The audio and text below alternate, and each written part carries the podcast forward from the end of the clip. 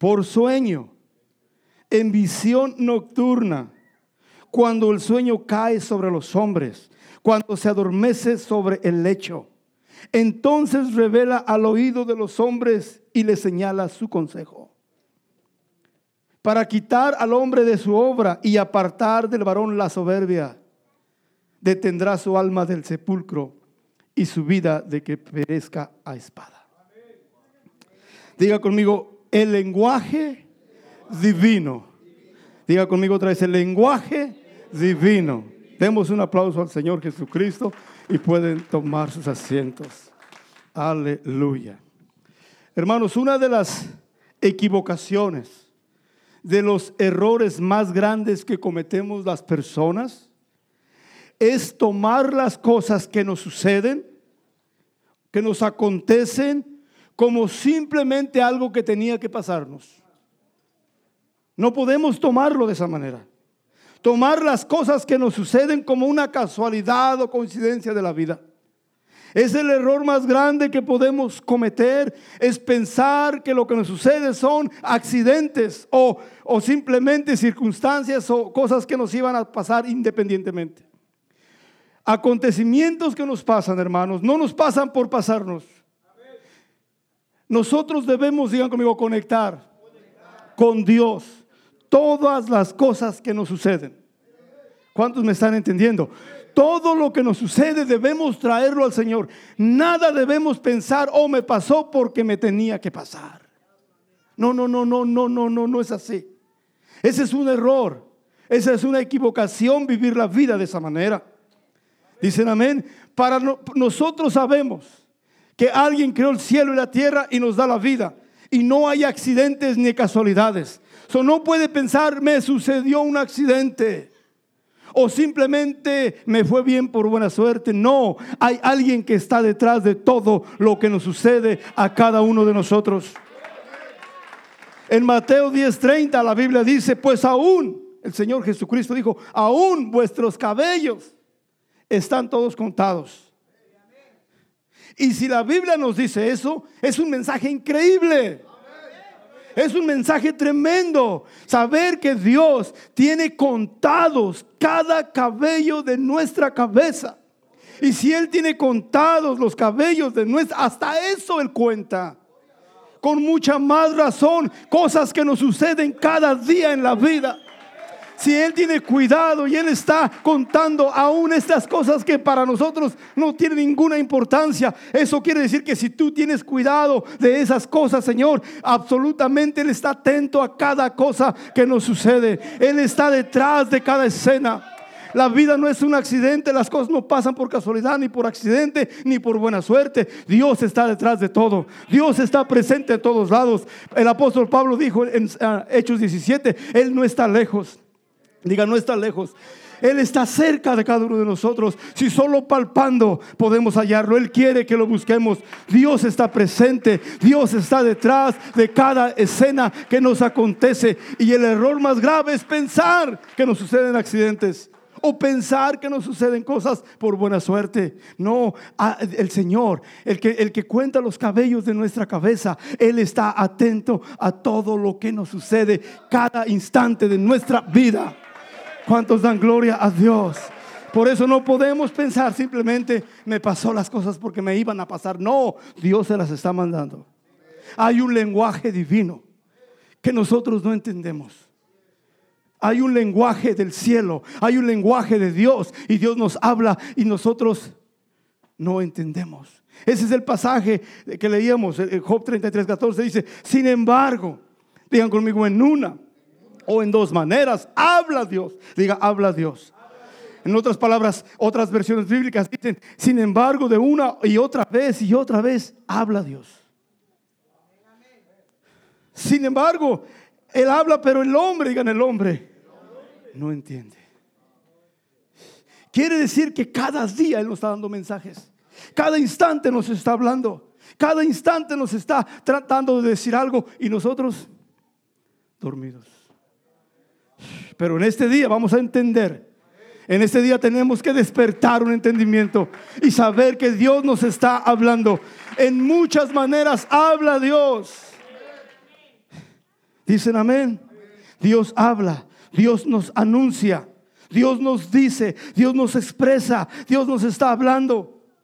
El problema que enfrentamos es que nosotros a veces no entendemos o casi nunca entendemos. Dios habla, pero el hombre no entiende.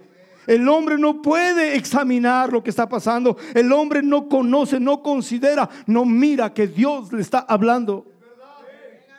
Pero Dios nos está hablando. en este día no tomemos nada por casualidad, ni por accidente, ni por buena suerte. Dios está detrás de todo. Y en este vamos a conectar todo con el Señor. ¿Cuántos dan gloria a Dios? Hermanos, el asunto es esto, que el ser humano se ha alejado tanto de Dios, que, que no puede darse cuenta que Dios le está hablando. Para la persona que rechaza las cosas de Dios y que no quiere nada de Dios y que no tiene el Espíritu de Dios, dice que las cosas de Dios son una locura. Primera de Corintios 2.14 dice, el hombre natural no percibe, no ve las cosas que son del Espíritu de Dios. Para el hombre natural, las cosas de Dios son una locura. Son algo que no tiene sentido.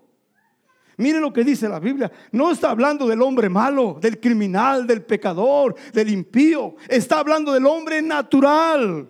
Una persona normal. El hombre natural no puede ver las cosas del Espíritu de Dios.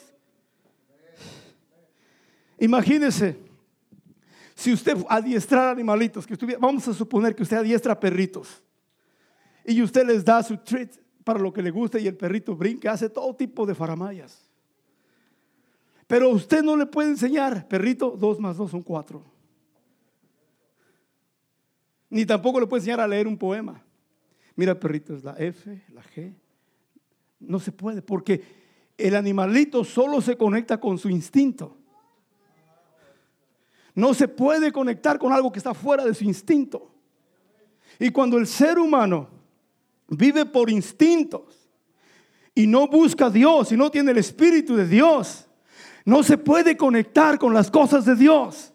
Las ve como locura, las ve como tontería. Esto de que ir a la iglesia, esto de danzar, ¿qué es? Hermano, ellos están más locos, danzan en la cantina, se enloquecen detrás de una pelota que entra en una portería. Se vuelven locos por cosas que no tienen sentido, eh, pero le habla de alabar a Dios y no quieren. Porque ellos no pueden ver la bendición que hay en alabar a Dios. Ellos no pueden ver el poder de Dios que hay cuando lo alabamos. ¿Cuántos dan gloria a Dios? El, el, hombre natural no puede ver, no percibe las cosas de Dios. El hombre natural las cosas de Dios, el lenguaje divino para el natural, para aquel que no que ha rechazado las cosas de Dios, que no tiene el espíritu de Dios, que no quiere nada de Dios, el lenguaje divino para esa persona es equivalente a un animalito que usted le quiere enseñar matemáticas. No puede entenderlo. Hermanos, y cuando una persona rechaza las cosas de Dios, se aleja, no puede entender. ¿Y por qué me pasa esto? ¿Y, y por qué me hicieron lo otro? Y el manager me corrió. Y el manager de la compañía no me quiere. Y los hermanos en la iglesia tampoco. Y, todo lo mira de esa manera. Porque no puede ver que detrás de lo que le está pasando, Dios le está hablando. Y uno agarra las cosas personal y agarra coraje contra la gente y se amarga y se enoja y quiere jalarse el pelo y quiere cobrarse venganza porque no mira las cosas espiritualmente. No entiende el lenguaje divino. Dios le está hablando, pero el hombre no entiende. Cuando el hombre se convierte a Dios y ya no vive por instintos. Porque, hermanos, les voy a decir una cosa. La única diferencia entre nosotros y los animalitos es que nosotros tenemos alma que podemos conectarnos con Dios. Ellos no pueden. Pero si nosotros morimos espiritualmente y no nos conectamos con Dios, no lo tomamos en cuenta, vivimos al mismo nivel de un animalito, solo por instintos y no vamos a entender jamás las cosas del Señor. Por eso es necesario convertirse a Dios, no vivir por instintos, por pensamientos vanos, que ni siquiera uno solamente piensa instintivamente. No, nosotros nos vamos dirigiendo por lo que Dios dice. Nosotros vamos viviendo por lo que el Espíritu de Dios nos guía. ¿Cuántos dicen amén, hermanos? Nosotros estamos viviendo de una manera diferente. No vivimos por instintos y pensamientos y emociones. Nosotros tenemos una guía, la palabra de Dios. Y Dios está guiándonos en todo. Pero necesitamos nosotros convertirnos al Señor. Si uno vive solo por su propio instinto, por sus propios deseos, escuche, va a vivir a un nivel muy bajo. No va a entender que Dios le está hablando. Si alguien piensa que no necesita la palabra de Dios, que no necesita servir a Dios, que está bien así, le voy a decir, nunca va a entender el lenguaje divino. Va a vivir su vida golpeándose con la pared cada día. ¿Por qué me pasó esto? ¿Por qué sucede aquello? Y todo el tiempo preguntándose cosas. Pero le digo una cosa, hermanos, Dios nos habla. Dios habla. El problema es que nosotros no entendemos. ¿Cuántos dan gloria a Dios? Dios habla. Aunque usted diga que no, Dios habla. El Salmo 94 dice, oh necios del pueblo, ustedes, ¿hasta cuándo van a ser sabios? Dice el Salmo 94. ¿Hasta cuándo el que hizo el oído no va a oír? El que hizo el, que hizo el ojo no va a ver. El que hizo la boca no va a hablar. Obviamente él habla, él ve y él oye. ¿Alguien se hizo su boca? Por eso no es bueno criticar nunca a nadie, porque Dios los hizo. Le Hablándole naturalmente, Dios lo formó. Entonces, si Él le dio eso, usted no no se la hizo, ¿verdad? Alguien se la hizo. Ese que se la hizo habla también.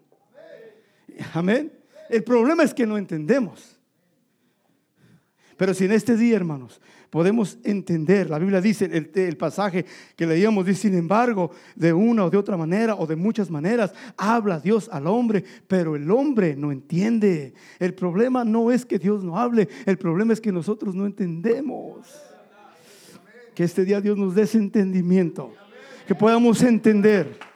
Tal vez hemos vivido sin poder leer el mensaje divino.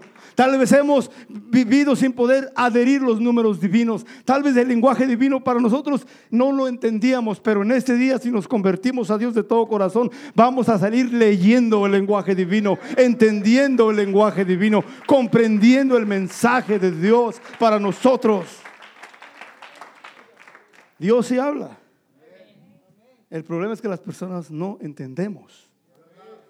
Y no digo no entienden, no entendemos porque todos estamos en esto pero Él nos habla, Él nos habla. Y dice, y mire, qué, bueno es el Señor. El verso 15, el próximo verso dice, nos habla por sueño. Wow, fíjese qué suave. Sueño. No tiene ni siquiera que hacer nada más. Sueño nada más. Por cuando usted está dormido. Wow. Ese sí es wow. Porque ni siquiera está haciendo esfuerzo. Está dormido en el máximo descanso que existe. Ahí Dios le habla. Así dice la Biblia. Por sueño. Por visión nocturna.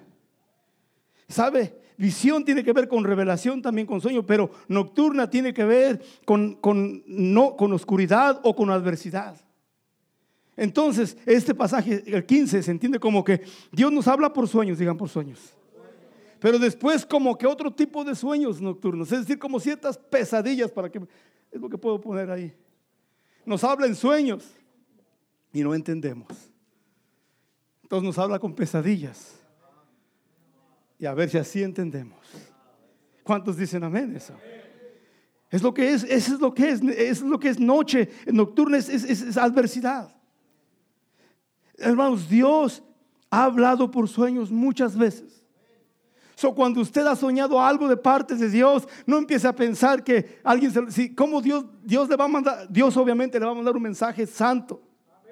No empiece a pensar, no, yo creo que si Dios me dijo que, que, me entregue a Dios, yo creo que me lo estoy imaginando. No, Dios le está hablando. Dios habla por sueños. Eh, hay una historia, hay muchas historias, pero hay una historia en la Biblia, en Génesis 20, que, que Abraham, cuando fue a una ciudad eh, su esposa era eh, esta Sara muy bonita y la ciudad de Gerar, cuando llegaron ahí, él dijo, voy a decir que es mi hermana para que no me maten por ella. Porque en ese tiempo no había ley el más grande mataba al más chico. Y así vive el mundo afuera. Y, dice si, si te ven tan hermosa y dice su esposa, lo matamos y nos quedamos con la viuda. Pero dice, no, mejor voy a decir que es mi hermana y así me hacen cuñado, no hay tanto problema. Estoy exagerando aquí, pero el punto es el mismo. El punto es el mismo. E, e, esto es, él fue y estaban eh, este, eh, eh, los, los, príncipes de ahí miraron a la esposa y el rey Abimelech se quería, cuando dijo que era su hermana, la tomó y la puso en cierto tratamiento para que se casara después con él. Pero cuando hizo eso, la Biblia dice que Dios apareció. El verso 3 de Génesis 23 dice, pero Dios vino a Abimelech en sueños de noche y le dijo a Abimelech, eres hombre muerto, se acabó tu historia. Por causa de la mujer que has tomado casada y con marido. Mira lo que Dios hace con los adúlteros. Cuidado. Andar mirando a la mujer ajena. Dios no está jugando con esas cosas. Dios no está jugando. Alguien viene a otra mujer que es del prójimo y Dios le va a cortar la cabeza si no se arrepiente. Ese es para otra congregación aquí. Que es, aquí no hay eso. Dios nos ha librado. Pero es serio. El adulterio es serio. Dios lo castiga con la muerte. No está jugando el Señor. Dios vino y le dijo, eres hombre muerto. ¿Por qué soy muerto? Porque has tomado esta mujer. Todavía no se unía a ella. Todavía no. Los reyes hacían un proceso con ellas antes de, casarse y dijo, porque la has tomado es mujer casada con marido. Como que, como que es redundante la Biblia, casada con marido, pues para que no haya otra escapatoria. Casada con marido. Iba a hablar algo más, pero ahí le dejo. Casada con marido. Algunos entendieron, no todos. Casada con marido.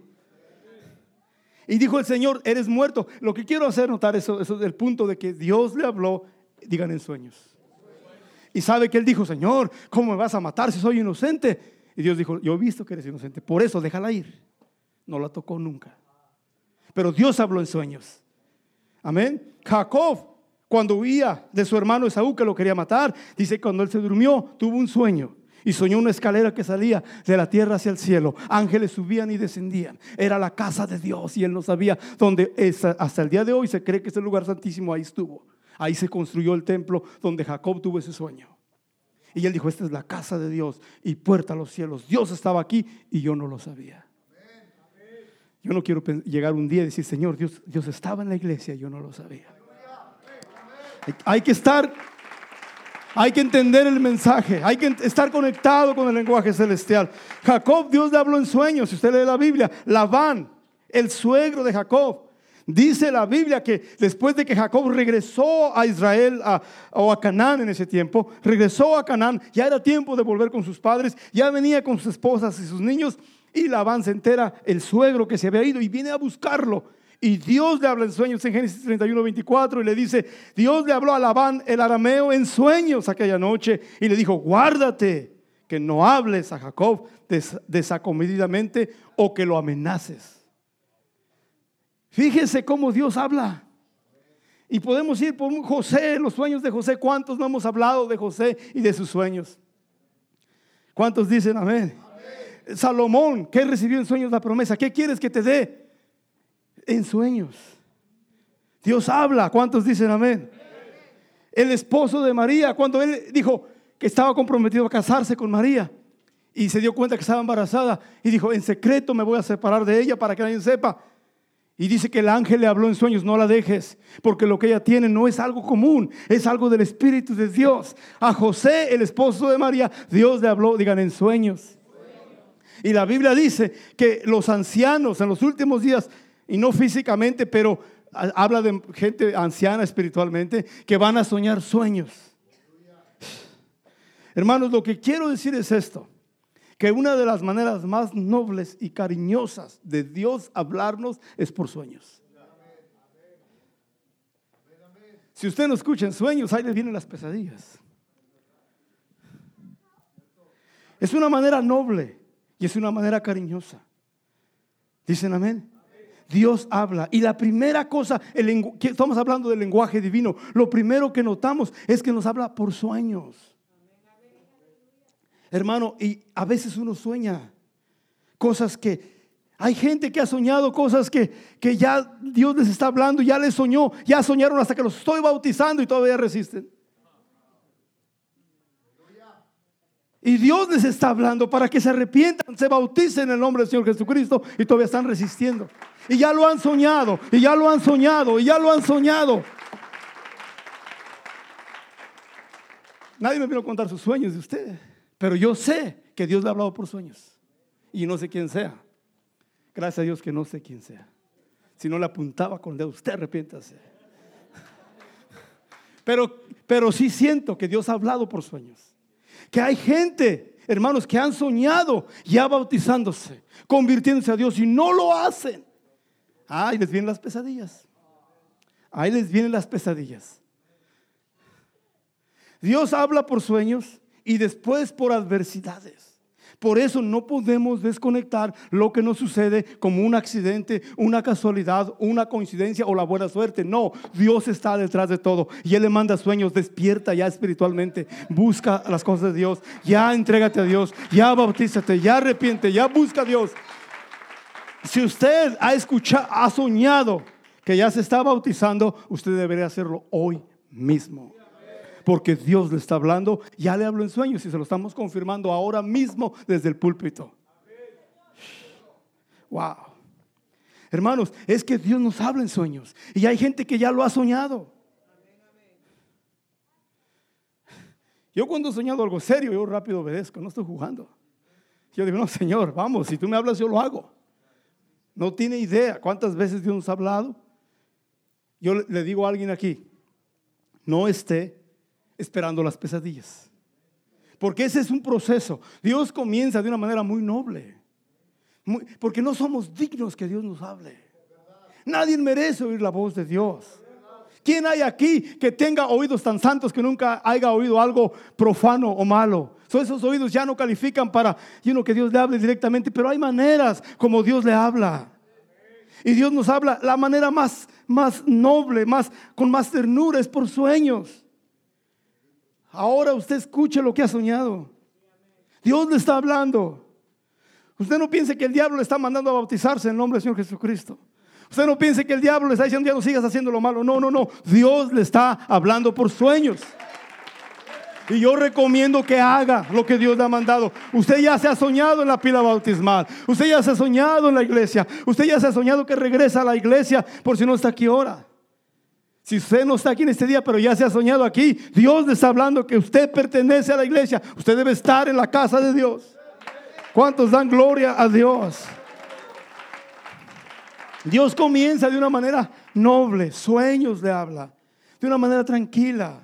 Es más, Dios le empieza a hablar concediéndole cosas. ¿Cuántas veces Aquí por la iglesia han pasado gente que viene con necesidad de trabajo y problemas así económicos y Dios los bendice, ya no vuelven jamás. Andaba buscando trabajo, ya lo encontré. Eso pasa. Porque Dios habla por medio de milagros. ¿Cuántas veces hemos estado en situaciones, hermanos, que no se pueden solucionar humanamente hablando y Dios ha obrado de una manera misericordiosa, nos ha ayudado, hemos salido adelante? Algo que pensábamos que ya se había acabado todo. Dios contestó, Dios nos está hablando, hey, yo estoy contigo, te estoy mandando una señal, estoy contigo. Dios nos empieza a hablar de una manera noble, con regalos, con respuestas de oraciones, cosas que eran imposibles, Dios las hace posibles, cosas, cosas que pensábamos que no era posible obtener, Dios empieza a dar. Amén. Y Dios empieza a hacer milagros. Pero el propósito de todo esto es para que nosotros comencemos a buscarlo. Porque si Dios le habla y usted no entiende, no, hermano, usted no hace caso, no va a entender la segunda, el segundo mensaje. Sí, Dios nos habla una vez, dos veces. Si nosotros ignoramos los sueños, va a ser difícil que entendamos el otro mensaje. Si hacemos caso a lo que Dios habla, podemos entender lo que después dice de eso. Pero si no obedecemos a la primera, no vamos a entender la segunda. Al que tiene se le da, al que no tiene se le quita. ¿Cuántos dan gloria a Dios? Hermanos, Dios nos habla, Dios nos habla de una manera muy suave. Sueños, digan sueños. ¿Cuántos han soñado que se portan bien? ¿Cuántos han soñado que están sirviendo a Dios? ¿Cuántos que no están bautizados todavía han soñado que ya están en el agua y listos? Hubo silencio, ¿qué pasó? Usted ha soñado, Dios le está hablando, hermano, hermana, dice. Porque después de eso, después de que Dios le habla en sueños, le habla en las visiones nocturnas, que es adversidades. Nocturna es opuesto a la luz, es oscuridad, confusión. Si uno no se pone bien con el sueño y la ternura, Dios te contesta oraciones, Dios te ayuda y uno ignora y no se entrega a Dios, después viene el otro paso. Y el otro paso ya son pesadillas, ya son problemas, ya no hay a dónde esconderse porque le cae de todos lados. Dios, diga conmigo, Dios me está hablando. Sí, los problemas no son simplemente un accidente. No es que le que tenía que pasar a usted. No es que le tocó la bola negra, como dicen, creo que en México dicen, ¿no? La bola negra cuando le tocaba marchar para el ejército. Está hablando de 50 años atrás. Sorteaban las bolas y la negra marchaba. Alguien sabe? Sí, hay, hay algunos que saben. No es que le tocó mala suerte. No, Dios, digan conmigo, Dios me está hablando. So, Dios le habla por sueños y después por visiones nocturnas o por adversidades. Si nosotros escuchamos eso, hermanos, nos vamos a evitar muchos problemas. Si, si, escuchamos y ponemos atención a los sueños, digan a los sueños, y a lo que Dios nos empieza a hablar. usted sueña, yo le hablo aquí, ¿usted piensa que es casualidad? Si usted nunca contó su sueño a nadie, pero sabes Dios que sí le está hablando. Dios está hablando. ¿Cuántos dicen amén? Si usted hace caso a eso, se va a evitar mucho más de lo que viene abajo. Pero aquí viene más, por si no quiere hacer eso, mire lo que viene. Dice así, primero sueños, visiones nocturnas, problemas, oscuridades, confusión. Pero si usted ahí agarra, agarra la onda como David, se acomoda, todo va a ser mejor. Pero dice la Biblia en el verso 16 que ahí Dios le revela al, oído del hombre y le señala su consejo. Dios le dice por medio de los sueños y aún por las pesadillas, le advierte cosas que no debe hacer, cosas que debe dejar. Así como llegó con Abimelech y le dijo, eres muerto. Wow, si yo sueño que me muero, yo busco, Señor, ¿qué tengo que hacer para no morirme? Pero hay unos que se emberrinchan y dicen, pues que me muero. No haga berrinche, porque no le va a ir bien. Y dice, él señala su consejo y el propósito de él es para quitar al hombre de su obra, para apartar al varón de, la soberbia. Hermanos, qué bueno es el Señor, amén. Dios quiere que nosotros no sigamos haciendo lo malo y que no seamos arrogantes. Dice el verso 18, detendrá el alma del sepulcro y su vida de que perezca espada. Hermano, esas cosas que nos pasan, escuche esto. Dios nos habla en sueños, nos manda problemas. Ni siquiera sabemos que Dios nos está evitando otro daño peor. Dios está detrás de todo. El problema es que no reconocemos que Dios está detrás de cada escena en nuestra vida. Por eso no podemos entenderlo. Pero si en este día reconocemos, Señor, tú estás detrás de todo. Yo no estoy aquí en este mundo solo. Tú estás detrás de toda la escena en la vida. Entonces va a entender que todo lo que le está mandando es para evitarle un daño peor. Así dice la Biblia, para evitar, te va a detener, te refrena. Esta palabra, verso 18, detener, es refrenarlo. Como que quiere decir que vamos sin frenos a lo malo. No llevamos frenos, vamos a toda velocidad. Y Dios le mete frenos. ¿Y usted qué pasó? El acelerador no sirve las llantas están amarradas, no corre, porque Dios nos está deteniendo para que no caiga en la sepultura y para que su alma no perezca. Digan conmigo también. O sea, por si fuera poco, santo Dios, esperen, vamos esto es la disciplina, después viene la recompensa, ¿ok? Escuche. También sobre su cama es castigado. Ahí dice la Biblia. Con dolor fuerte en todos sus huesos. Mucho silencio, pero es verdad. A veces ni puede uno dormir, le duele hasta el apellido. Le duele todo. Y si es casada, dice, ¿por qué me apellido como este? Le duele el apellido del esposo, no el de ella.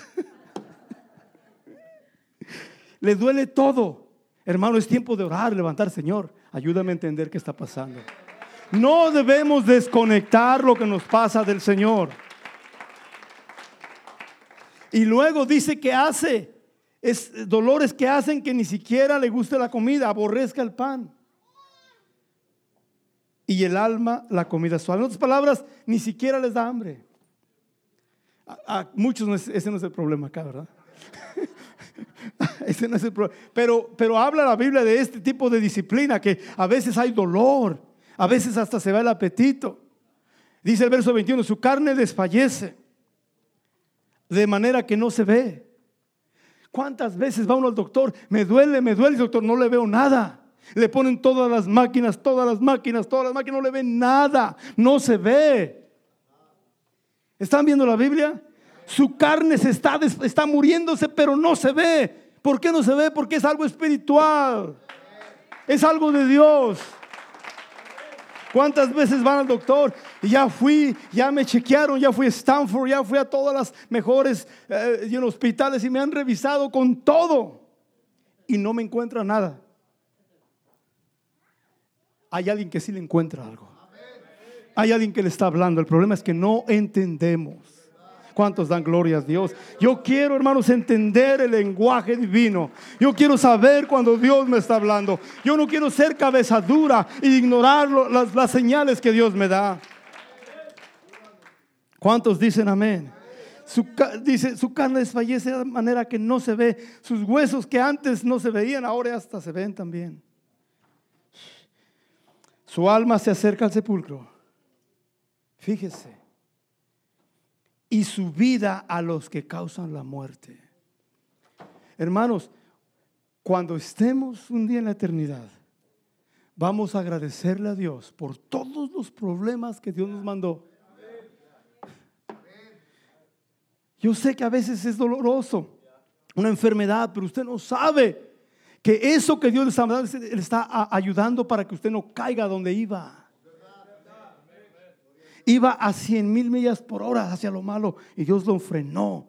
Y le duele, pero lo está evitando acercarse al sepulcro, le está evitando que su vida llegue a los ángeles que causan la muerte. Porque esa otra versión bíblica dice, los ángeles de muerte lo están esperando. Y luego el verso 23 dice, si tuviese, es decir, esa persona que Dios le está hablando, hablando, pero no entiende. Si tuviese cerca de él, digan algún elocuente mediador muy escogido. Mire dice, este elocuente mediador es Cristo nuestro Señor, si lo tuviera junto a él. Y le anunciare al hombre su deber. Que este mediador pueda decir a Dios, ten misericordia, y que lo libre del sepulcro y que pague su redención. Entonces volverá a ser como un niño, el verso 25, volverá a nacer de nuevo, volverá a comenzar, volverá a los días de juventud, orará a Dios y Dios lo va a amar. Servirá a Dios con alegría porque verá su, su faz con júbilo y restaurar al hombre su justicia. Hermanos, nosotros tenemos esa oportunidad. Job no tuvo al mediador, nosotros sí lo tenemos. Su nombre es Jesucristo. Él es el elocuente mediador que nos justifica, que nos perdona y que ruega a favor nuestro. Y por causa de Él podemos acercarnos al Señor. Nuestra oración es aceptada y Él nos ama mucho. ¿Cuántos dan gloria a Dios? Por eso podemos volver a nacer. Dicen amén. Orará a Dios. Este que no entendía en Cristo ahora puede orar. Este que no entendía ahora puede entender. Este que no entendía ahora puede acercarse a Dios y Dios lo va a amar y puede estar alegre con júbilo y va a ser restaurada su justicia. Este que no entendía se acerca a Dios y Dios lo recibe.